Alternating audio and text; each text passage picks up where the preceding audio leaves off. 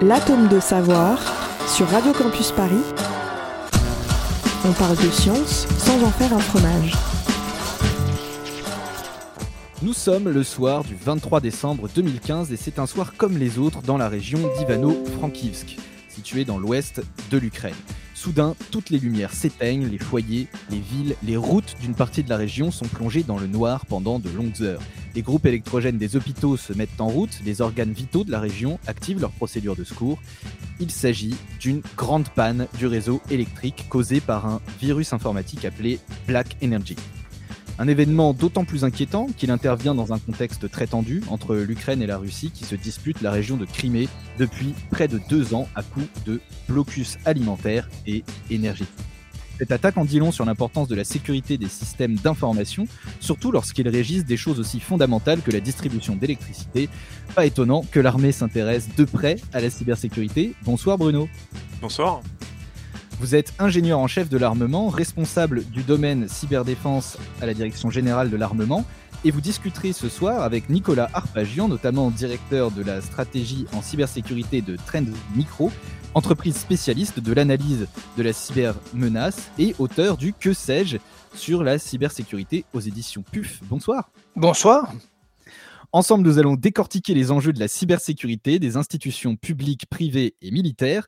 Tout à l'heure, nous prendrons le pouls de la sphère scientifique et en fin d'émission, Simon nous parlera de philosophie des sciences. Mais pour commencer, messieurs, je vous présente Vadim qui a fait pour nous un état des lieux de la cybersécurité en France. Bonsoir Gaspard, bonsoir à tous. Deux semaines que de nombreux joueurs de jeux vidéo sont fébriles, inquiets. La plateforme interactive PlayStation qui permet de jouer en réseau depuis sa console avec des joueurs du monde entier, eh bien, elle a été piratée. C'est ça, c'était il y a deux semaines. C'est un piratage qui met en péril les données personnelles et bancaires de plus de 100 millions d'inscrits dans le monde. Réaction aujourd'hui du patron de Sony sur le blog officiel PlayStation. Il a présenté ses excuses et pour apaiser les esprits, il a annoncé la mise en place d'une police d'assurance en cas de problème.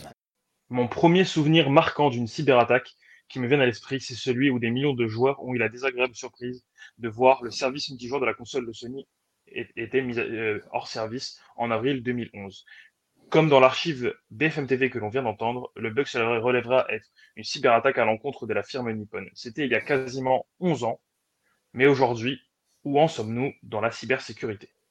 Commençons par définir la cybersécurité. Selon l'Agence nationale de la sécurité des systèmes d'information, l'ANSI, la cybersécurité, c'est l'état recherché pour un système d'information le permettant de résister à des événements issus du cyberespace susceptibles de compromettre la disponibilité, l'intégrité ou la confidentialité des données stockées, traitées ou transmises, ainsi que les services que ces systèmes offrent ou rendent accessibles. Pour faire simple, c'est protéger et pérenniser un système d'information et tout ce qui l'entoure vis-à-vis d'attaques. 100 000, c'est le nombre d'infractions étant liées à de la cybercriminalité qui ont été recensées pour l'année 2020 en France, ce qui correspond à environ 274 infractions par jour. Ce nombre est en forte hausse depuis 2020. En effet, la pandémie de la Covid-19 a encore plus accéléré l'urgence autour de la cybersécurité. Les cybercriminels ont d'ailleurs pris pour cible des organismes critiques tels que les hôpitaux, des organes gouvernementaux ou encore des plateformes de cours en distance. Alors, avec la recrudescence de ces attaques, comment se protéger? Parce que j'ai beau suivre les directives de l'ANSI, par exemple celles concernant mes mots de passe, mais qu'est-ce qui me garantit ma cyberprotection? Qui protège la France?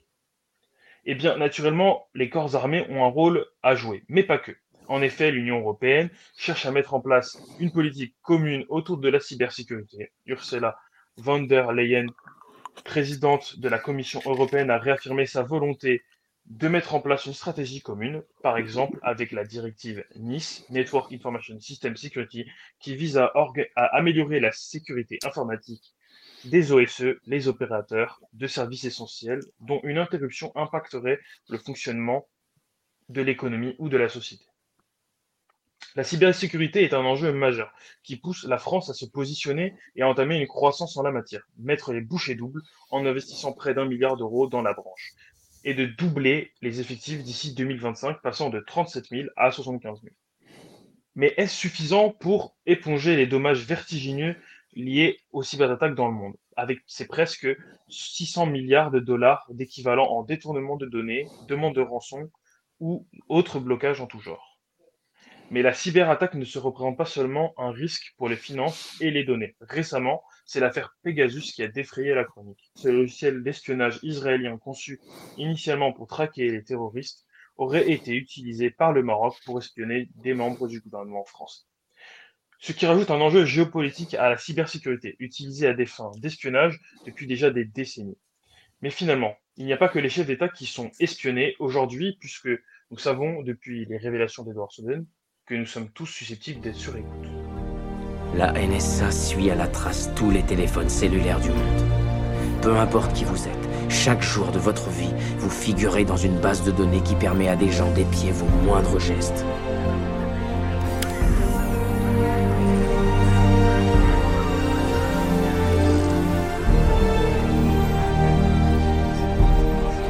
Ce n'est pas uniquement les terroristes, les gouvernements ou les entreprises qu'on espionne. C'est vous. Vous écoutez l'Atome de Savoir et ce soir nous recevons Nicolas Arpagian, directeur de la stratégie en cybersécurité de Trend Micro et Bruno, responsable cyberdéfense à la DGA. Merci à tous les deux d'être venus sur Radio Campus Paris. Alors, euh, une première question, euh, moi j'ai été un peu étonné par euh, les appels qu'on a passés pour préparer cette émission, puisque tous les deux, vous avez à un moment interrompu l'appel parce que vous aviez une urgence plus ou moins importante. Première question, je, commence par vous, Bruno. En quoi ça consiste le métier de responsable cybersécurité à la DGA Qu'est-ce que vous faites tous les jours? À la DGA, moi j'ai une mission de, coordination de l'action de la DGA pour tout ce qui relève de, la cyberdéfense. Alors, quelles sont les missions de la DGA dans ce domaine? Euh, J'ai tendance à présenter ça euh, euh, sous la forme de deux piliers. La, première mission de la DGA, c'est de s'assurer. Euh, alors, la, la, DGA en général, elle, a pour euh, vocation première d'équiper euh, les forces armées avec les systèmes d'armes dont les armées ont exprimé le besoin. Alors, quand on parle de système d'armes, là, on parle de satellites, de bateaux, d'avions, de, chars, de toutes, sortes de systèmes d'armes qu'on peut se représenter classiquement. Et la première mission de la DGA, s'agissant du domaine cyber, c'est de porter au bon niveau de cybersécurité l'ensemble de ces systèmes d'armes, de sorte que ceux-ci puissent continuer à fonctionner dans leur milieu d'emploi, y compris par gros temps numérique, c'est-à-dire sous agression numérique, qui euh, ne manquent pas ne manqueront pas euh, de se produire euh, dès aujourd'hui et puis encore plus à l'avenir. et donc il s'agit pour nous dans, dans ce premier pilier de garantir que les aéronefs, les, les, les, bateaux et les satellites sauront continuer à opérer, y compris sous agression cyber. Ça, c'est la première mission de la DGA dans le cyber. La deuxième mission de la DGA dans, dans le domaine cyber, c'est de doter les forces euh, des moyens permettant d'opérer dans le cyberespace. Et quand je parle d'opérer dans le cyberespace, là, je fais référence à, à classiquement aux trois domaines de lutte euh, qui, euh, qui, existent au ministère d'Armée. Euh, la lutte informatique défensive, la lutte informatique euh, offensive et la dernière sur laquelle euh, la ministre des Armées est intervenue à l'automne dernier, qui est la lutte informatique d'influence, qui consiste pour les armées à opérer dans le champ informationnel. Merci. et alors vous, Nicolas Arpagian, en quoi consiste donc le, métier de directeur de la stratégie de Trend Micro? Alors, Trend est un, est un, éditeur, est un éditeur de solutions de sécurité. C'est vrai que ça existe, une entreprise qui existe depuis une trentaine d'années, qui, est euh, qui réunit à peu près 7000 personnes, 2 milliards à peu près de dollars de, chiffre d'affaires. Euh, son métier, c'est la compréhension de la menace, des modes opératoires des attaquants et des actions qui sont conduites de manière à, euh, à partir d'éléments disparates, des éléments qui vont frapper des entreprises, des collectivités, des administrations dans différents territoires, euh, sur différents périmètres. Quelquefois, ce sera sur leur chaîne de production, quelquefois, ce sera sur leur système de messagerie, sur leur site internet, éventuellement sur les téléphones portables. Bref, on a toute la pluralité des... Euh, outils numériques, et c'est de comprendre cette diversité, cette pluralité, sachant évidemment que le pirate a le privilège de choisir ses cibles, de choisir son mode opératoire et de choisir même le tempo, l'agenda dans lequel il va conduire ses attaques. Donc c'est vrai que mettre de la stratégie là-dedans, c'est essayer de comprendre, les, prendre un peu de recul pour comprendre un peu quelles sont les, les intentions, les tactiques, les, les moyens mis en œuvre par les attaquants, de manière à concevoir et améliorer les outils de protection, et puis également à les expliquer, les expliquer aux entreprises, aux services de l'État avec lesquels on collabore, de manière à clarifier, ou en tout cas à partir des éléments qu'on est à même de, collecter à l'échelle internationale, de clarifier la compréhension de ces environnements qui vont ensuite conditionner bah, les, postures pour se protéger, puis également, pourquoi pas, les réglementations que peuvent mettre en œuvre les pays, parce que Vadim l'expliquait évidemment, quelquefois pour hausser, améliorer le niveau de protection, bah, ça passe souvent par des réglementations, alors euh, sectorielles, nationales, euh, régionales, il y a plein de déclinaisons possibles, et donc il faut euh, faire en sorte que ces réglementations bah, soient à peu près cohérentes avec ce que la technologie rend possible et avec la réalité opérationnelle des organisations privées ou publiques. Donc vous êtes, vous êtes amené à travailler avec ces organisations publiques et privées. Comment est-ce qu'elles réagissent au rançongiciel et, et devrait-elle réagir Alors, la qu'est-ce que c'est qu'un rançongiciel? C'est un, logiciel malveillant envoyé par un attaquant pour chiffrer, donc rendre illisible des informations, alors qu'ils peuvent être des informations économiques, des informations financières, mais également des messageries, c'est-à-dire des systèmes qui permettent aux, organisations d'échanger, de, dialoguer avec des tiers. Et la promesse de libérer, de rendre à nouveau accessibles ces informations en échange du paiement d'une rançon. Et c'est comme ça qu'on va parler de rançon giciel, euh, même si on a vu, euh, puisque c'est un mode opératoire qui est aujourd'hui assez bien documenté, des évolutions. Euh, avant, on avait des, une espèce d'offre assez lisible. Je, chiffre vos données, je vous demande de, une somme d'argent en contrepartie de la clé de déchiffrement. Bah, au fur et à mesure, on a vu arriver des offres complémentaires, c'est-à-dire que non seulement l'attaquant prenait les données les rendait inaccessibles, mais éventuellement menaçait de les commercialiser à l'extérieur, voire de les rendre publics, euh, présageant du fait que ça pouvait causer un préjudice à l'organisation en question. La difficulté avec le rançongiciel, c'est que si l'entreprise ou l'administration n'a pas prévu de moyens euh, de sauvegarde, c'est-à-dire qui lui permettent bah, de récupérer d'une manière ou de reconstituer d'une manière ou d'une autre son patrimoine euh, informationnel, en fait, la, difficulté, c'est qu'elle ne peut pas dissimuler cette, ce dysfonctionnement. En clair, si à un moment votre carnet d'adresse est chiffré, rendu inaccessible, bah, vous ne pouvez plus de facto téléphoner, contacter vos interlocuteurs. Donc c'est une dimension quelquefois par rapport à d'autres types d'attaques. Le rançongiciel est souvent une pour, pour avoir participé et participer encore aujourd'hui à des, à des gestions de crise d'entreprises qui, qui, font l'objet de, de, on voit bien dans la stratégie des dirigeants. si je devais faire une analogie, c'est un peu si vous avez une voiture ou un vélo, un scooter et qu'à un moment il était éraflé, vous avez un, petit accident avec bah, pouvez faire le choix de bah, soit prévenir votre assurance, soit de, procéder aux réparations vous-même, voire de continuer à circuler avec votre engin euh, éraflé.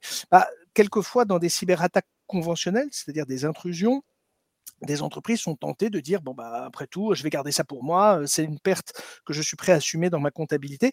Bon là la difficulté c'est que quand évidemment vos services ne peuvent plus fonctionner quand vous ne pouvez plus interagir avec les tiers bah on est moins en mesure d'envisager la non la, non information du, public. Alors, et puis sachant qu'il peut y avoir également des obligations légales liées à la non disponibilité de ces informations.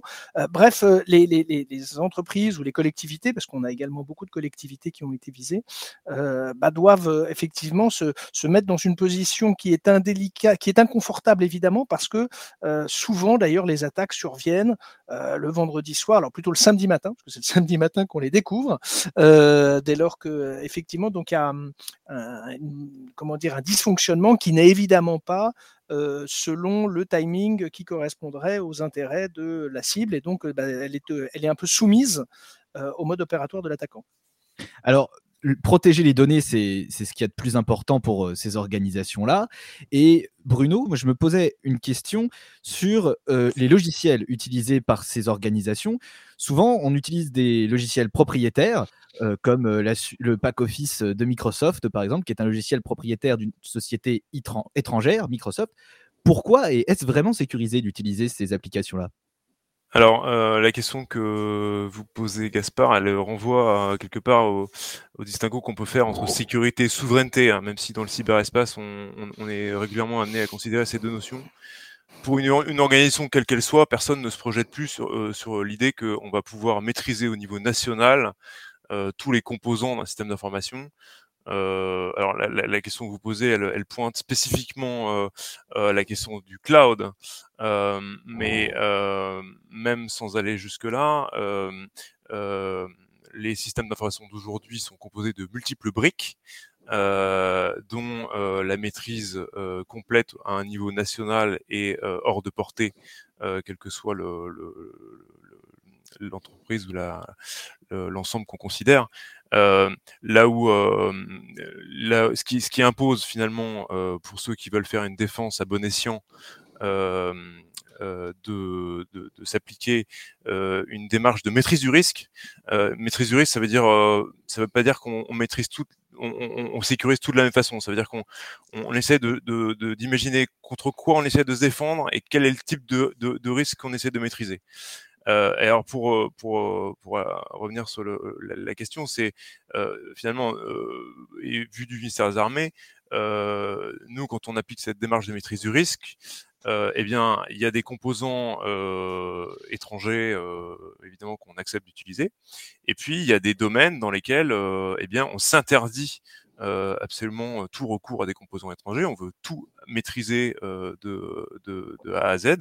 Euh, je prendrai l'exemple de, de, tout ce qui touche à la cryptographie, donc à la science consistant à, à, à, protéger les secrets quand on cherche à, à, transmettre des, des, informations, les stocker.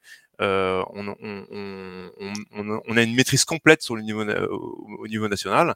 Et puis euh, citer aussi par exemple le domaine de, de l'intelligence artificielle de défense.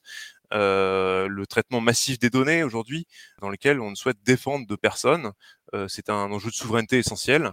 Euh, et là, comme dans le domaine de la crypto, eh bien, on va chercher à maîtriser complètement de bout en bout l'ensemble de la chaîne. Très bien. Nicolas Arpagian, peut-être que vous voulez ajouter quelque chose?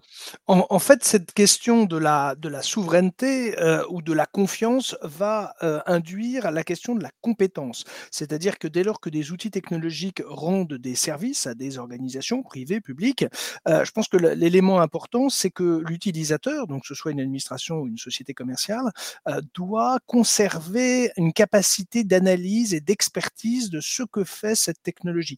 Le, le défaut, ce serait d'être un utilisateur passif d'une technologie qu'on ne comprendrait, qu'on ne maîtriserait pas.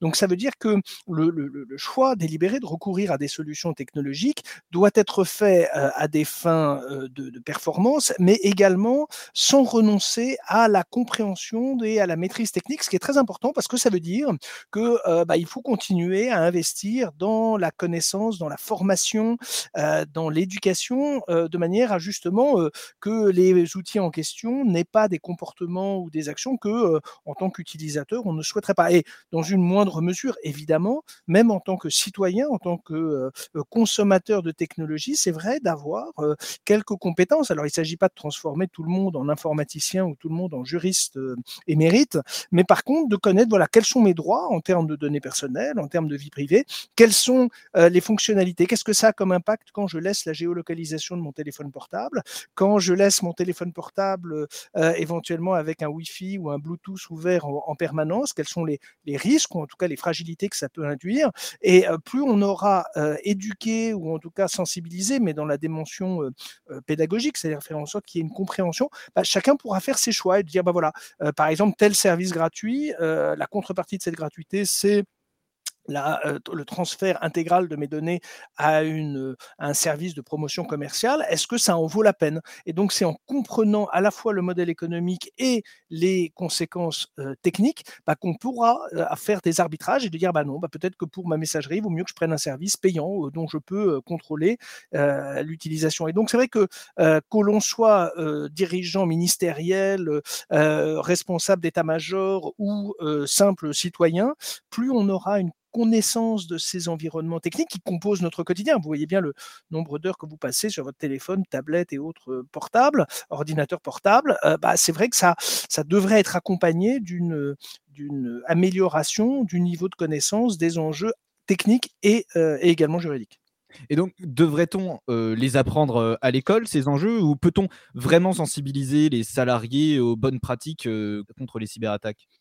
Alors en fait, le, évidemment, enfin, l'idée c'est à partir du moment où la personne va être amenée à l'utiliser. Alors je suis pas pour, euh, j'ai pas la prétention de vouloir euh, réécrire les programmes scolaires ou euh, du, du, primaire ou du secondaire, mais en tout cas de faire en sorte qu'à un moment où ces adultes ou jeunes adultes deviennent des, des citoyens électeurs consommateurs et et peut-être futurs salariés ou agents publics, euh, bah, c'est de faire en sorte qu'ils aient, et, là encore, il ne s'agit pas de, transformer tout le monde en, codeur informatique ou en, docteur, euh, en, docteur en droit, mais par contre quand même que les gens, euh, à la hauteur de la puissance de l'outil qu'on met entre leurs mains, c'est-à-dire que quand on vous met un, ordi, un, smartphone de, bonne, de bonne facture aujourd'hui, une connexion 4G, une fibre optique, ce sont des, voitures de course en quelque sorte. Et c'est vrai que d'avoir une compréhension bah, de ce que ça veut dire en termes de géolocalisation, de transfert de données, euh, d'infection, euh, de confidentialité, de risque euh, à exposer telle ou telle information. comment est-ce qu'on peut reconstituer éventuellement des données très personnelles alors que vous aviez l'illusion de vivre dans un relatif anonymat ou pseudonymat?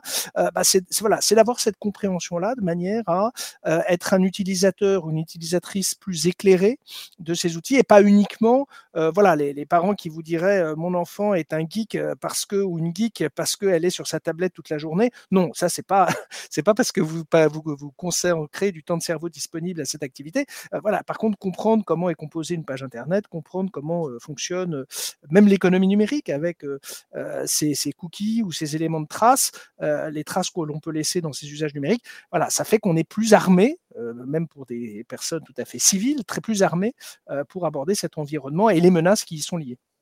Alors ça, c'est pour les personnes civiles, mais pour les personnes qui nous écoutent euh, euh, en tant que citoyens, Bruno, quelles sont les bonnes pratiques à avoir pour, éviter les cyberattaques? Alors, euh, on, a coutume de, dire que la sécurité, c'est l'affaire de tous. Donc, vous faites bien d'indiquer que, ça, que ça concerne non seulement les personnels d'une entreprise, mais euh, finalement chacune et chacun de, des, auditeurs qui nous écoutent ce soir, euh, il y a en la matière euh, quelques bons réflexes à avoir hein, qui permettent de se mettre à l'abri d'un certain nombre de désagréments. et alors, je, je, je, voudrais signaler à cet égard que le, le, site de l'Agence nationale de la sécurité des systèmes d'information est extrêmement bien fait. il, Donc ssi.gouv.fr. Oui, voilà. Euh, merci Nicolas. Il, il, est, il, comporte notamment une rubrique euh, tournée vers les particuliers euh, et dispense des, des, recommandations, hein, puisque là on est dans le registre de la, de la recommandation, de la bonne de la recommandation, pardon, plus que dans la réglementation évidemment, en, en, en présentant des bonnes pratiques. Euh, je prends un exemple, euh, par exemple le, le, le, euh, le choix d'un mot de passe. Euh, le choix d'un mot de passe aujourd'hui, euh, chacun sait à quel point finalement ça ne peut plus être 1, 2, 3, 4, 5, 6 puisque ce sont des mots de passe qui, qui, qui tombent immédiatement face à, à, un, attaquant un tant soit peu euh, motivé. Euh, donc sur le site de l'ANSI, par exemple, on trouve un guide pour euh, élaborer un mot de passe qui puisse résister à un attaquant qui chercherait à le, trouver. Euh, et donc on trouve ainsi les, des règles qu'on appelle des règles d'hygiène. Finalement, de la même façon qu'on a aujourd'hui des règles d'hygiène sur le plan sanitaire, eh il y a des règles d'hygiène sur le plan informatique qui permettent de, euh, si ce n'est de se mettre à l'abri de l'ensemble des attaques, en tout cas de compliquer substantiellement la vie des attaquants en face, euh, et qui méritent d'être connus. Et ça renvoie à la question de l'apprentissage à l'école, où évidemment, puisqu'on parlait tout à l'heure de maîtrise des risques, pour maîtriser les risques, il faut encore les comprendre. et les comprendre, comme l'indiquait Nicolas tout à l'heure, ça procède d'une compréhension minimale de ce que recouvre le numérique et ses risques sur le plan technique et juridique. et donc, et donc tout ça, tout ça renvoie à la nécessité de, de former, d'acculturer euh, nos concitoyens à ces, euh, risques et aux, moyens de s'en prémunir. Et donc le, le, site de l'ANSI est très bien fait à cet égard. D'ailleurs, le site de l'ANSI, je précise, propose aussi des MOOC, donc des cours en ligne euh, pour ça. Merci Bruno. Maintenant, en tant que salarié d'une entreprise, est-ce que on risque des sanctions si jamais on est responsable intentionnel ou pas d'une cyberattaque? Oui, alors en fait, non. Alors tout dépendra du contexte. On ne peut pas être catégorique. bien sûr, on a de la jurisprudence sur des gens qui avaient des usages que l'on va qualifier de déloyal, que le droit du travail, les conseils prud'homaux qualifient de déloyal, c'est-à-dire qui manifestement hébergeaient des contenus illicites, avaient une activité commerciale parallèle en dehors de leurs activités. Donc là, évidemment, si ce type de pratique devait susciter des infections et des fragilisations du système ou du vol de ressources, par exemple de la bande passante, des serveurs, évidemment, là on serait dans une mise en cause évidente. Par contre, il est important de, la condition de l'exigence de, sécurité, c'est-à-dire faire en sorte que les collaboratrices, collaborateurs ne viennent pas fragiliser l'organisation. La condition préalable, c'est qu'on les ait formés ou en tout cas éduqués à ces problématiques. Deuxièmement, qu'on leur ait fourni des outils pour se prémunir, c'est-à-dire bah, faire en sorte qu'ils aient un ordinateur portable ou un ordinateur professionnel et qu'on ne les oblige pas à utiliser leur, leur ordinateur personnel, qu'ils aient un outil éventuellement, ce qu'on appelle un VPN, un réseau privé virtuel, que on, puisse leur fournir des, services, par exemple, de visioconférence, des services de transfert de fichiers volumineux bah, qui correspondent aux, exigences de protection du patrimoine informationnel de l'entreprise ou de, l'administration. Voilà, c'est-à-dire qu'évidemment, l'employeur, pour pouvoir être exigeant doit être euh, au préalable euh, avoir mis à la disposition de ses euh, employés ou de ses agents, d'une part, une information sur les risques et, les obligations et également des outils. Donc c'est vrai que ce sont quand même voilà, les, deux composantes préalables. et puis après, il va être très important, une fois qu'on a fait cela, qu'il y ait quand même une relation de confiance. La relation de confiance va permettre que quand un collaborateur a un doute sur un lien sur lequel il a cliqué, sur un dossier, un fichier sur lequel il a été amené à télécharger, le, le problème serait que si cette personne, un peu comme un enfant fautif, dirait je vais dissimuler sous le tapis voilà les bris du vase que, je viens de fracasser en jouant dans le salon, et puis on verra bien le jour où bah, papa et maman le découvriront. Bon, le problème c'est que si on procède de cette manière avec des collaborateurs, l'attaquant pendant ce temps-là a tout le temps de prospérer et de voir son activité contaminée de manière encore plus importante l'entreprise ou l'administration visée. Donc c'est vrai que l'idée, c'est plutôt de dire aux salariés ou à l'agent public, bon, quand vous avez un doute, manifestez-vous rapidement. par contre, ça suppose qu'on leur ait signalé préalablement un point de contact ou en tout cas un email, un téléphone à joindre ou un service à contacter en leur disant, voilà, j'ai un doute, j'ai reçu, j'ai cliqué sur ce lien, j'ai téléchargé cette pièce jointe, j'ai l'impression que voilà, j'ai je regrette de l'avoir fait, bah, plus vite cette personne aura signalé son, son, action, bah, plus vite on pourra détecter, analyser, mettre en place des mesures de, remédiation ou de protection. Il est évident que si cette personne sait qu'elle va être durement sanctionnée, pénalement poursuivie, elle pourrait tenter de dissimuler son geste et à ce moment-là d'aggraver de facto l'impact de son action. Donc au contraire, voilà, il faut jouer sur une relation de confiance. Plus on aura informé préalablement et on leur aura donner les moyens de, signaler, de documenter, bah, effectivement, ça peut arriver c'est parce que les, pirates peuvent faire preuve de, malice, de créativité, de talent, et puis quelquefois par fatigue ou enfin, un moment volontiers de faire rapidement, on aura cliqué sur un lien où on aura effectivement infecté involontairement son équipement. Bon, bah voilà, faire en sorte que on ne se sente pas fautif, enfin, on se sent responsable, mais pas fautif, de manière à faire en sorte que justement on puisse signaler assez rapidement et ainsi contribuer à la, à la, mise en œuvre des outils de, protection et de, correction. Donc, euh, une relation de confiance et il vaut mieux prévenir que guérir. Merci à tous les deux, Nicolas Arpagian et Bruno. Je vous propose de reprendre notre conversation un petit peu plus tard, car il est l'heure de prendre des nouvelles d'une amie de longue date ici à l'Atome de Savoir. Il s'agit bien sûr de la science qui a récemment reçu la visite de Jade.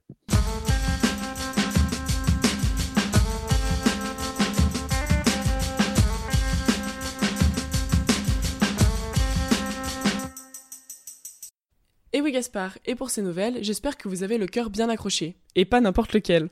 Depuis le 7 janvier, David Bennett, un Américain de 57 ans, vit avec un cœur de porc génétiquement modifié. Ce patient a accepté la proposition des médecins du Maryland et s'est vu greffer un cœur de porc. Souffrant d'une pathologie cardiaque en stade terminal et n'étant pas éligible à la transplantation cardiaque, c'était son dernier espoir et il a tenté l'expérience.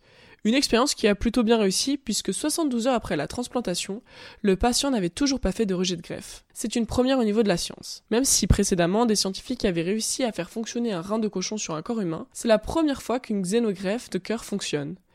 Et pour que ça fonctionne, des ajustements ont été opérés. Pour rendre compatible le cœur, il a fallu modifier pas moins de 10 gènes chez l'animal, et le patient est sous traitement pour minimiser les risques de rejet. Bien sûr, cette xénogreffe soulève des questions éthiques, même s'il est encore trop tôt pour y répondre. Et ce n'est pas la seule avancée dans le monde de la médecine ce mois-ci, puisqu'on a pu établir un lien quasi certain entre le virus d'Epstein-Barr et la sclérose en plaques. Cette maladie auto-immune qui touche le système nerveux atteint près de 100 000 personnes en France. Une vaste étude épidémiologique montre que le virus précède toujours l'apparition de la sclérose en plaques. De forts soupçons existaient déjà concernant un lien entre les deux, mais l'étude publiée dans Science est la première à fournir des preuves solides de causalité entre les deux. Cette découverte n'est pas anodine puisqu'elle peut ouvrir la voie pour un traitement de la sclérose en plaques. Les traitements actuels ne peuvent pour le moment que ralentir la maladie. Les avancées de ce mois de janvier ne se limitent pas à la médecine. Au niveau de l'énergie, des records ont aussi été battus. Un des réacteurs expérimentaux sur la fusion nucléaire chinois a battu un nouveau record. Il a maintenu un plasma chauffé à une température d'environ 70 millions de degrés Celsius pendant 17 minutes et 36 secondes. Cette température équivaut à trois fois celle qui règne au cœur de notre Soleil. Juste ça. Un record qui s'aligne sur ceux de mai 2021, lors desquels les recherches sur la fusion avaient franchi une étape importante en réussissant à atteindre une température de 120 millions de degrés Celsius pendant 101 secondes. Ces avancées sont de bon augure pour la recherche sur la fusion nucléaire qui permettrait d'accéder à une énergie totalement propre. L'année 2022 commence sur les chapeaux de roue en ce qui concerne la science et on espère que ça va continuer comme ça. L'atome de savoir, vous en reprendrez bien une part?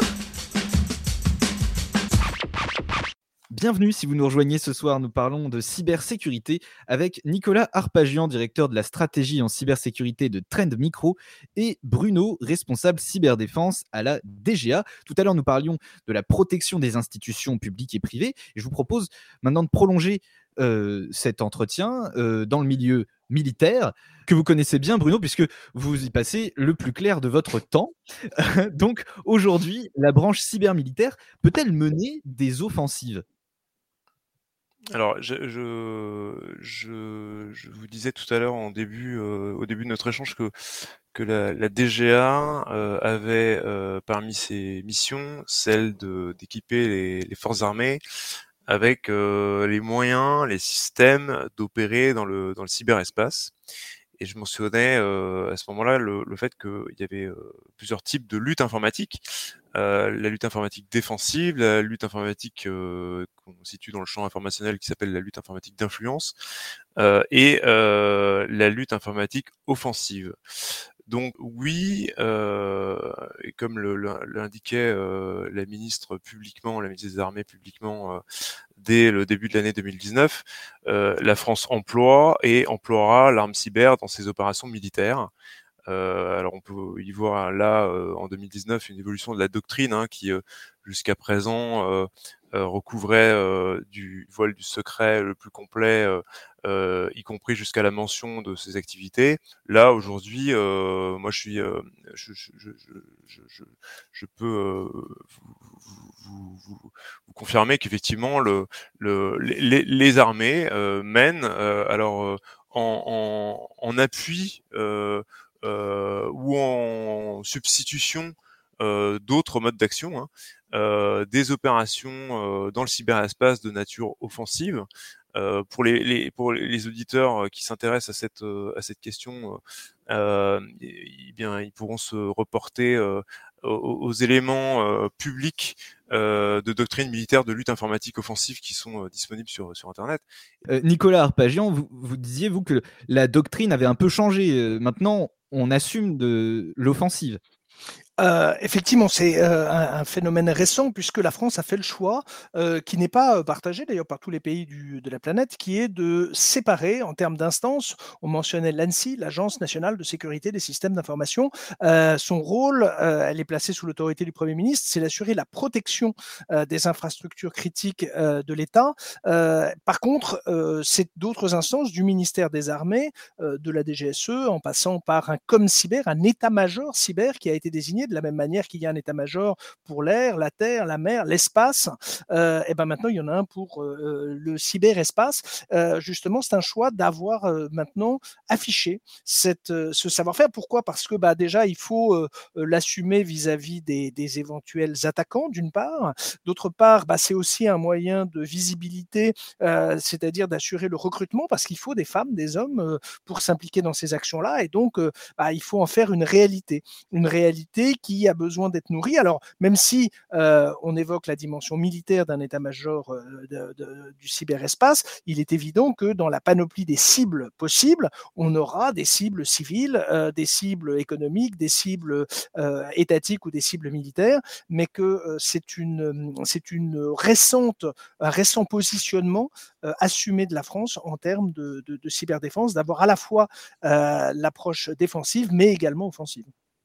Donc, est-ce qu'on peut considérer qu'il y a des, véritables guerres cyber, uniquement cyber? Alors, c'est une. Après, on va parler doctrine et on a, plusieurs précautions à prendre. La première précaution, c'est euh, des doctrines. Aujourd'hui, si vous allez sur les sites euh, internet des ministères de la Défense des principaux pays du monde, euh, que ça soit les États-Unis, que ce soit la Chine, que ce soit les principaux pays européens, mais d'Amérique latine également, certains pays d'Afrique également, ont publié des documents parce qu'on est dans un univers où il y a une, une production de littérature. Je dis ça littérature dans le monde dans, le terme positif, l'acception positive, c'est-à-dire que des gens voilà, expliquent, voilà ce qu'ils comptent faire, voilà euh, les, positions qu'ils prennent si leurs intérêts stratégiques étaient, euh, étaient euh, fragilisés. Donc on a une, une, des prises de position systématisées. Souvent, les gouvernements publient des livres blancs, des, des, ouvrages qui conceptualisent leur approche de la défense. Aujourd'hui, tous les grands pays, et même si on prend un pays comme les États-Unis, que ce soit à l'époque de Barack Obama, ensuite du président Trump et aujourd'hui de Joe Biden, il y a un continuum euh, dans ces positionnements-là, au-delà des euh, divergences euh, politiques, c'est-à-dire qu'il y a vraiment une continuité sur ces sujets. c'est le cas également pour la France par rapport aux précédents gouvernements qui se sont, qui se sont succédés. Pourquoi? Parce que bah, ça constitue une des composantes de la défense des intérêts stratégiques des, des nations, à tel point d'ailleurs que les nations apprécient souvent cette expertise de manière nationale. La mutualisation, comme on le connaît dans le cadre de l'OTAN, comme on le connaît dans le cadre de l'Union européenne, alors elle est affichée, elle est pas forcément concrétisée, euh, c'est-à-dire que les États apprécient de conserver cette expertise offensive et défensive euh, à l'échelon national euh, pour deux raisons. Parce qu'ils savent que déjà, leur, euh, parmi les, les, les, entités capables de les attaquer, il peut y avoir des alliés politiques qui peuvent être des concurrents économiques. Donc, il y a besoin de conserver cette expertise. Et deuxième problématique, c'est le faible nombre d'expertes et d'experts sur ces sujets. Et donc, bah, voilà, on peut pas tellement mettre, si on met nos, nos, nos, spécialistes, si on les, on les met au service de la défense européenne ou de la défense atlantique, bah, on n'aura pas forcément, euh, ils seront pas suffisamment nombreux pour intervenir également pour assurer la défense des intérêts stratégiques français. Donc là, euh, pour les étudiantes et les étudiants euh, auditeurs de, Radio Campus, il faut envisager tout à fait de, s'investir ou de se former à ces sujets de cyber. Il y a des perspectives de recrutement dans le secteur privé, dans le secteur public, de manière hybride, j'allais dire, dans le domaine de la réserve opérationnelle, c'est-à-dire des, civils qui auraient des, temps consacrés à l'action militaire euh, mais c'est vrai que voilà, ça, ça, ça s'appréhende largement de manière nationale aujourd'hui. Oui, il y a également euh, une réserve militaire pour le, pour le cyber. Aujourd'hui, j'ai découvert ça en préparant euh, l'émission. Euh, Bruno, quel pourrait être l'impact de cette d'une cyberattaque militaire sur la France? Alors là, il faut qu'on s'entende un tout petit peu sur les termes. comme l'indiquait Nicolas à l'instant, une cyber attaque euh, militaire. Alors, euh, ce serait, si on considère qu'elle à l'origine, enfin qu'un État euh, adverse serait à l'origine d'une cyberattaque dite militaire, eh bien, on, peut imaginer que un, un, une telle attaque prenne pour cible des capacités militaires euh, nationale, mais aussi euh, des capacités qu'on a coutume de, de enfin, selon l'intention de, de l'adversaire, hein, euh, qui pourrait également viser euh, des, euh, des infrastructures d'importance vitale. ce qui me permet de souligner qu'en France, finalement, l'approche le, de la cybersécurité et de la cyberdéfense dépasse les, les, clivages entre civils et militaires. il y a en France, et, tout à l'heure était évoqué la, la, prolongation de, du dispositif français à l'échelle européenne avec la directive Nice. il y a en France une approche qui désigne un certain nombre d'opérateurs d'importance, de secteurs d'activité d'importance vitale, d'opérateurs d'importance vitale. Il y a des, opérateurs civils, des opérateurs militaires. dans le prolongement et dans un deuxième cercle, on trouve des opérateurs de services essentiels.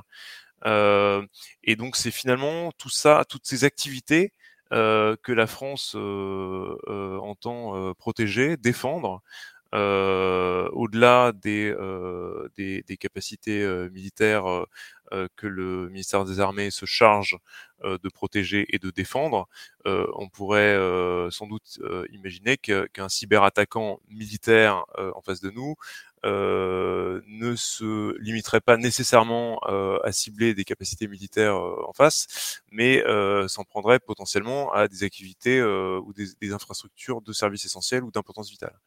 Donc l'approche française, elle est, elle est vraiment civilo-militaire par nature. Euh, et, euh, c'est ça euh, qui, caractérise aussi le, le, le modèle français. Euh, Nicolas Arpagian. Alors effectivement, c'est vrai que c'est un, euh, on évoquait la réglementation. La réglementation, elle est préventive, c'est-à-dire que quand on a fixé des règles pour faire en sorte. Pourquoi? Parce que c'est pas, d'abord en termes de pédagogie, ça peut sembler un peu limité, mais l'entrée en vigueur de, de, réglementation, ça permet de fixer des obligations, ça fixe un agenda, puisque vous avez une date à partir de laquelle il faut que cette réglementation soit appliquée, et éventuellement, ça crée un régime de responsabilité et euh, potentiellement de sanctions en cas de euh, euh, non-respect de ces, de ces engagements. Donc ça, ça va être un moyen de manière à faire en sorte que, j'allais dire, les, les, les entités privées, publiques, euh, s'investissent ce champ-là, même si euh, c'est pas forcément le moment idéal pour elles. C'est-à-dire un moment où elles vous diront bah oui, mais moi ma conjoncture est compliquée, euh, moi j'ai pas, c'est pas ma priorité, ou pour l'instant il ne m'est rien arrivé, et donc des gens qui pourraient considérer que c'est un sujet accessoire. La, désignation des, de ce que la France a, intitulé comme étant des opérateurs d'importance vitale, dans la nomenclature européenne, ça s'appelle des opérateurs de services essentiels. Alors tous les pays ont appliqué à peu près ce même, on parle de critical infrastructure des infrastructures critiques aux États-Unis. Euh, on a le cas également en Chine, dans la législation chinoise. Euh, voilà, tous les grands pays se sont aperçus que effectivement, euh, ils pouvaient être déstabilisés dès lors qu'un certain nombre de services qui irriguent la collectivité. C'est-à-dire qu'il euh, y a 12 secteurs d'activité qui ont été établis par la loi française. Ces 12 secteurs, ce sont les télécoms, la banque, le traitement de l'eau, l'alimentation, euh, les services financiers. Enfin, on a 12 domaines. Euh, la, législation indique que, en fait, c'est pas tellement parce qu'on euh, évoquait le cas de l'entreprise pourrait admettre qu'elle assume les pertes en cas de, non-protection. Elle pourrait dire, après tout, voilà, j'accepte de ne pas me, protéger et, puis j'assumerai les pertes financières. Et là, la législation lui dit non. Lui dit, oui, bien sûr, vous avez votre liberté de décideur et d'assumer des pertes, mais comme la nature de votre activité euh, peut avoir des effets en cascade. Prenez l'exemple d'un, fournisseur d'énergie, d'électricité. Euh, bah, si à un moment l'électricité ne fonctionne plus, alors évidemment l'entreprise productrice perd de l'argent et voit son chiffre d'affaires baisser, mais c'est surtout que toutes les organisations médicales, administratives, militaires, euh, commerciales, financières, qui elles ont besoin d'électricité pour fonctionner, bah, vous voyez qu'en cascade, vous avez une chaîne qui est extrêmement dommageable pour la collectivité nationale parce que euh, les hôpitaux, parce que les banques, parce que les, stations d'épuration, etc., peuvent être mis hors d'état de fonctionner. Donc, euh, en fait, c'est de fixer des obligations liées à l'interconnexion des organisations, des entreprises. Euh, et ça, c'est lié au fait que justement, le numérique est venu irriguer, structurer de plus en plus de, nos activités humaines, d'organisation, quelle que soit leur taille, quel que soit leur domaine d'activité et quelle que soit la localisation de leurs infrastructures. Donc il faut protéger les systèmes d'information de ces organisations de services essentiels, les fameuses OSE dont on parlait tout à l'heure. Mais il y a aussi on, parlait, on en parlait dans le, tout à l'heure, Vadim en parlait de Pegasus. des membres du gouvernement et des directeurs, des dirigeants d'entreprises OSE qui peuvent être espionnés par ce fameux logiciel Pegasus. Comment sont-ils protégés, Nicolas Arpagian? Alors, euh, alors juste pour rappeler, Pegasus, c'est un, un logiciel, euh, alors j'allais dire malveillant dans le sens où euh, effectivement le, caractère malveillant sera apprécié en fonction de qui est l'utilisateur. Si ce sont des gentils qui l'utilisent pour, pour chasser des méchants, on considérera que c'est un outil malveillant. c'est un outil pardon bienveillant. simplement, c'est pour ça qu'on a l'habitude de dire qu'un outil informatique est un outil agnostique. Il n'est pas bon ou mauvais par nature. C'est bien ses utilisateurs, le cadre dans lequel il est exploité, qui vont le, le, faire qu'il est problématique ou Euh, donc là, on a, euh, et sachant évidemment que les gens, la notion de gentil et la notion de méchant sont euh, discutables, évolutives et éventuellement contestables.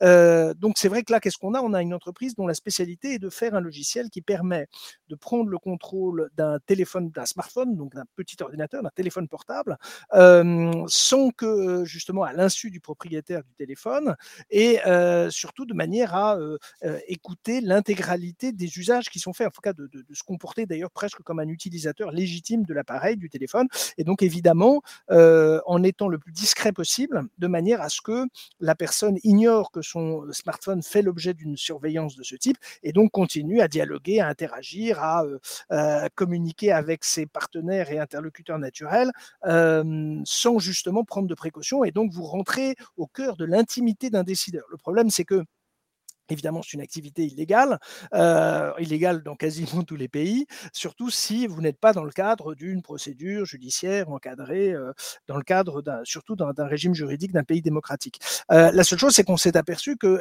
évidemment, dès lors qu'on pouvait s'introduire dans des téléphones portables,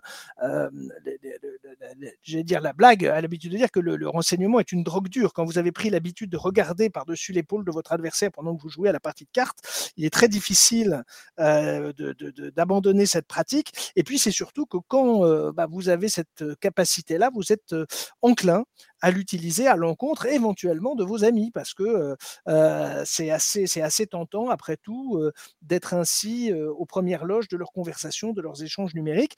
Et c'est, c'est la raison pour laquelle la condition pour éviter de s'exposer à ces, à ces mesures, c'est d'utiliser des équipements des téléphones qui ont des, euh, des facultés techniques euh, extrêmement robustes en termes de protection. Donc on a des téléphones sécurisés qui n'ont rien à voir avec les téléphones grand public. Par contre, évidemment, ces téléphones grand, euh, sécurisés ont des contraintes. Ces contraintes, c'est que bah, pour pouvoir fonctionner, ils doivent se connecter avec d'autres personnes qui ont le même appareil et pas ouvert sur le, le grand public. Deuxièmement, il y a pas d'application. Euh, il y a des, des voilà, il y a des, y a un maniement qui est pas forcément toujours très euh, intuitif, voilà, qui est peut-être euh, une prise de ligne, voilà, une petite latence entre le moment où vous composez le numéro et le moment où la ligne est activée. Bref, Évidemment, ce sont des appareils qui répondent avant tout à des critères de sécurité et non pas les fonctionnalités d'usage, les facilités d'usage de la, du, du, du, smartphone dernière génération, extrêmement fluide et, et, hyper connecté avec des bibliothèques d'applications, avec toutes les fonctionnalités possibles. Donc c'est vrai qu'on peut se protéger, mais ça exige d'avoir cette, cette discipline du quotidien. Oui, voilà, c'est une discipline et puis c'est une, restriction de l'offre proposée par les smartphones euh, qu'on connaît avant de devenir euh, décideur, justement. Est-ce qu'on considère aujourd'hui, Bruno, que la France a une cyberdéfense forte? Alors la France a, décidé euh, il y a déjà plusieurs années et, enfin, je, on peut, on peut, on peut remonter peut-être au livre blanc de 2000, le livre blanc sur la défense et la sécurité nationale de 2008, qui le premier avait pointé la nécessité de d'investir dans une cyber dans une cyberdéfense et puis c'est ce livre blanc qui avait amené à recommander la, création d'une agence qui est, qui est, de, qui est devenue l'ANSI. Hein. Euh, depuis, euh, sous le sous, sous, sous l'effet de, de, de, de, la prise de conscience euh, grandissante que euh, finalement euh, cette, cette appréciation initiale était extrêmement valable. Le, les attaques ont, ont, ont été de plus en plus nombreuses et depuis on, on, a notamment on est, on, est en cours d'exécution de, d'une loi de programmation militaire euh, qui couvre la période 2019-2025. Ou pour citer un exemple, euh, il était prévu euh, initialement le recrutement de, de, de 1100 personnels supplémentaires d'ici 2025 au ministère des Armées. Et récemment, là en 2021, on a porté, enfin le, le, la ministre des Armées a porté à, à près de 2000 euh, plutôt que 1100 euh, le nombre de, de, de, de cybercombattants. Alors j'inclus là-dedans euh, tous ceux qui, au sein de l'état-major des armées ou de la direction générale de, pour l'armement, de l'armement pardon, œuvrent dans cette dans ce domaine. on a on a un effort très substantiel qui est aujourd'hui fait pour porter euh, la cyberdéfense euh, française euh, encore plus loin que là où on est aujourd'hui. Et donc oui, on a on a une cyberdéfense forte. On est vraiment dans le match. après, il faut être comme partout dans ce domaine extrêmement humble. il faut il faut se souvenir que c'est finalement la, la, compétence des femmes et des hommes qui sur laquelle on, on peut reposer qui qui est absolument clé dans, dans, dans cette affaire. Euh, et donc, euh, pour ceux et celles qui, euh, que l'aventure tenterait au ministère des Armées, il faut savoir qu'on recrute massivement dans ce domaine pour dans, dans, les, dans, les proportions que j'indiquais qui sont quand même extrêmement fortes, renforcer encore la cyberdéfense française. Donc on voit bien que la France investit sur cette cyberdéfense, sur, sur la cybersécurité. Nicolas Arpagian, pour finir en quelques mots, est-ce que l'avenir de la guerre est dans le domaine cyber? Alors, j'allais dire, il est aussi dans le domaine cyber. C'est-à-dire qu'il faut euh, porter, euh, être bien conscient que euh, un transfert dans ce qui serait un métavers, c'est-à-dire un environnement totalement numérisé, a quand même peu de, chances d'advenir. Pourquoi? Parce que la guerre, ça reste quand même l'engagement de femmes, d'hommes sur un théâtre d'opération. Donc, ça vient en complément, ça vient en anticipation, ça vient éventuellement pour perturber les infrastructures et donc faciliter l'action sur le terrain. Par contre, il ne s'agit certainement pas d'envisager une dématérialisation euh, totale de l'activité militaire. Ça reste euh, euh, quand même une nécessité de. Simplement, c'est un, c'est un théâtre d'opération supplémentaire qui a des particularités, c'est que évidemment, il remet en cause la notion de front entre l'avant, l'arrière, ça remet en cause la notion de paix et de guerre, ça remet en cause les notions de civil et de militaire, puisque les cibles peuvent être l'une et l'autre, l'une ou l'autre. Euh, donc ça, ça redessine euh, des intérêts de puissance, ça redessine des environnements d'affrontement, mais par contre, ça ne peut pas remplacer, ça ne remplacera pas euh, le fait que, bah, effectivement, il faut envisager que des personnels, d'ailleurs, au risque, faut le rappeler, les forces armées, c'est le sacrifice ultime potentiellement de la vie humaine. Euh, c'est une activité qui reste éminemment humaine, euh, à la fois dans sa conception, dans euh, ses stratégies, mais également dans ses réalisations. Donc le cyber vient en plus, vient à côté, vient amplifier, mais ne remplacera pas les affrontements conventionnels tels qu'on les connaît. Merci, merci à tous les deux d'être venus échanger avec nous sur Radio Campus Paris. Bruno, je rappelle que vous êtes ingénieur en chef de l'armement, responsable du domaine cyberdéfense à la direction générale de l'armement, et Nicolas Arpagian, notamment directeur de la stratégie en cybersécurité de Trend Micro, spécialiste de l'analyste de la cybermenace et auteur du Que sais-je sur la cybersécurité aux éditions PUF. Mais restez quelques instants avec nous car Simon est arrivé. Simon, c'est le DJ l'atome de savoir qui mixe régulièrement science et philosophie. L'atome de savoir sur Radio Campus Paris. Comment progresse la science? Simon, de qui vas-tu nous parler aujourd'hui? On va aborder Karl Popper, un philosophe des sciences autrichien du XXe siècle. En 1934, il publie La logique de la découverte scientifique, un essai dans lequel il s'interroge sur plusieurs concepts de philosophie des sciences, et en particulier comment délimiter ce qui est scientifique de ce qui ne l'est pas, comment conclure qu'une théorie ou une hypothèse sur le monde est correcte, ou encore comment la connaissance scientifique progresse-t-elle. Et sur cette dernière question qui m'intéresse aujourd'hui, la thèse de Popper, c'est que la science ne progresse pas en vérifiant des hypothèses, des théories, mais en les réfutant. Cette réfutation, il l'appelle falsifiabilité. Mais alors, comment il arrive à cette thèse? Eh bien, Karl Popper commence par distinguer, assez classiquement, la théorie l'hypothèse, assortie de nombreux calculs, et puis son contact avec l'expérience, les tests, les essais en laboratoire. À partir de cette distinction, il soutient que ce qui vient en premier dans l'ordre, ce n'est pas les expériences, avec l'idée qu'on expérimente d'abord, qu'on fait des tests, qu'on avance à tâtons, et puis qu'on en conclut à une théorie qui expliquerait ces différentes expériences. Non, Newton n'a pas élaboré la théorie de la gravitation universelle parce qu'il a vu une pomme tomber. La science fonctionne, selon Popper, dans le sens contraire. Il y a d'abord l'idée, la théorie, les hypothèses, et ensuite seulement on les confronte à des tests, à des expériences. Alors jusque-là, rien de révolutionnaire. L'ordre est clair. On a des théories, un, on les teste, deux, si elles marchent, alors elles sont vraies, trois. Oui mais voilà. Le geste philosophique de Popper, ce n'est pas de remettre en question un et deux, on a des théories, on les teste. Ce qu'il remet en cause, c'est trois. L'idée que si les tests vérifient la théorie, alors elle est vraie. Parce que pour le philosophe, aucun test, aucune expérience ne sera jamais suffisant ou suffisante pour déclarer une théorie vraie pour toujours. Donc une théorie n'est jamais vraie? En tout cas, elle n'est jamais vérifiable. Ce que dit Popper, c'est qu'on a tendance à penser qu'avec les expériences physiques, chimiques, biologiques qu'on fait, on vérifie des choses. Or, pour lui, ces expériences permettent au contraire de réfuter d'autres choses. En fait, c'est un changement de point de vue. Au lieu de se dire je vais vérifier ma théorie, Popper pense je vais essayer à tout prix, par l'expérience et les tests, de montrer que ma théorie est fausse. Et si je n'y arrive pas, si la théorie résiste aux tests les plus solides, alors on va pouvoir la considérer comme correcte provisoirement. Il dit que la théorie est corroborée, c'est-à-dire qu'elle passe les tests pour le moment. C'est donc ça l'idée de falsifiabilité.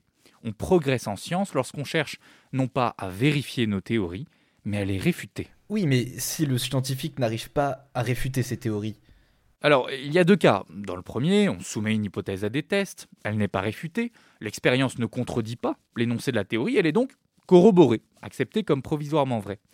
Dans le second cas, toutefois, il se peut que certaines théories ne soient pas réfutables au motif qu'on ne peut pas les soumettre à des tests. Et là, les remarques de Popper sont très intéressantes. Le philosophe estime que si une théorie ne peut pas être soumise à des tests qui visent à la réfuter, alors cette théorie n'est pas scientifique. Autrement dit, si j'affirme Dieu existe, l'histoire a une fin, ou encore l'inconscient gouverne nos actions, il n'y a pas de test répétable qui pourrait réfuter ces énoncés. Ils ne sont donc pas falsifiables. Il n'existe pas d'expérience qui puisse nous dire ces énoncés sont faux. Donc, comme on ne peut pas montrer qu'ils sont faux, ils ne sont pas scientifiques. En fait, Popper, avec la falsifiabilité, établit un critère pour déterminer si un énoncé est scientifique ou s'il ne l'est pas. Un énoncé falsifiable est scientifique. Falsifiable, ça ne veut donc pas dire qu'il est faux, ça veut simplement dire qu'on peut le soumettre à des tests qui cherchent à le réfuter. Ce n'est pas le cas pour l'hypothèse de Dieu, de la fin de l'histoire ou de l'inconscient. Et est-ce que Popper donne une analogie pour mieux comprendre? Tout à fait. Il dresse un parallèle de sa théorie avec la sélection naturelle. Il nous dit regardez ce qui se passe quand deux théories s'opposent.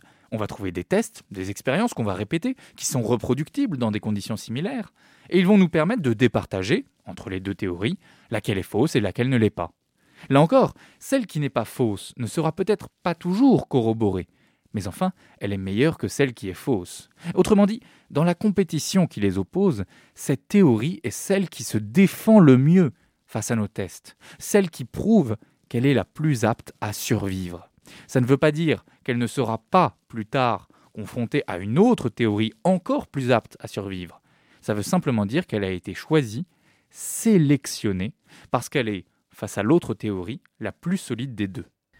Alors pour résumer, Simon, comment progresse la science? Eh bien, selon Popper, la science ne progresse pas quand elle cherche à défendre ses hypothèses, quand elle veut prouver combien elle a raison. Non, elle progresse en cherchant à ruiner ses théories, ce qui lui permettra de trouver l'hypothèse qui résiste le mieux à ces attaques constantes. Comme le dit joliment Popper lui-même, les énoncés scientifiques ne sont pas prouvés, ils sont éprouvés. Ils sont mis à l'épreuve, on cherche à les réfuter, à les falsifier. Et s'ils résistent, alors, alors ils pourront provisoirement prétendre au statut de nouvelles connaissances scientifiques. Et merci Simon C'est la fin de notre émission, merci à vous de nous avoir suivis. Sachez que vous pouvez nous réécouter à tout moment sur radiocampusparis.org ou sur Spotify. Nous sommes aussi présents sur les réseaux sociaux, Twitter et Instagram. Toute l'équipe de l'Atome de Savoir vous salue, Jade Adil, Johanna Blin, Simon Veil, Vadim Yelkin et moi-même. On se retrouve le 24 février pour une nouvelle émission de l'Atome de Savoir. Alors à bientôt sur Radio Campus Paris. En attendant, restez curieux et portez-vous bien.